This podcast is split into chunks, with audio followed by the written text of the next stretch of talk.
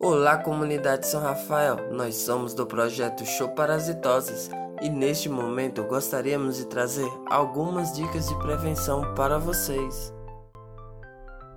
A lavagem das mãos compõe um hábito de higiene diário que realizamos, além de ser a principal e mais eficaz medida de prevenção e controle de disseminações infecciosas. No entanto, quando o assunto trata-se de crianças, os cuidados requerem ainda mais atenção.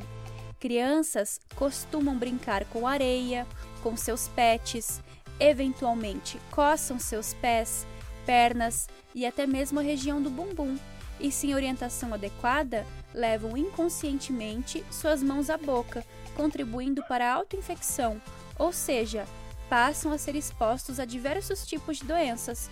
Por isso, atentem-se à lavagem correta das mãos de suas crianças, se autoprotejam.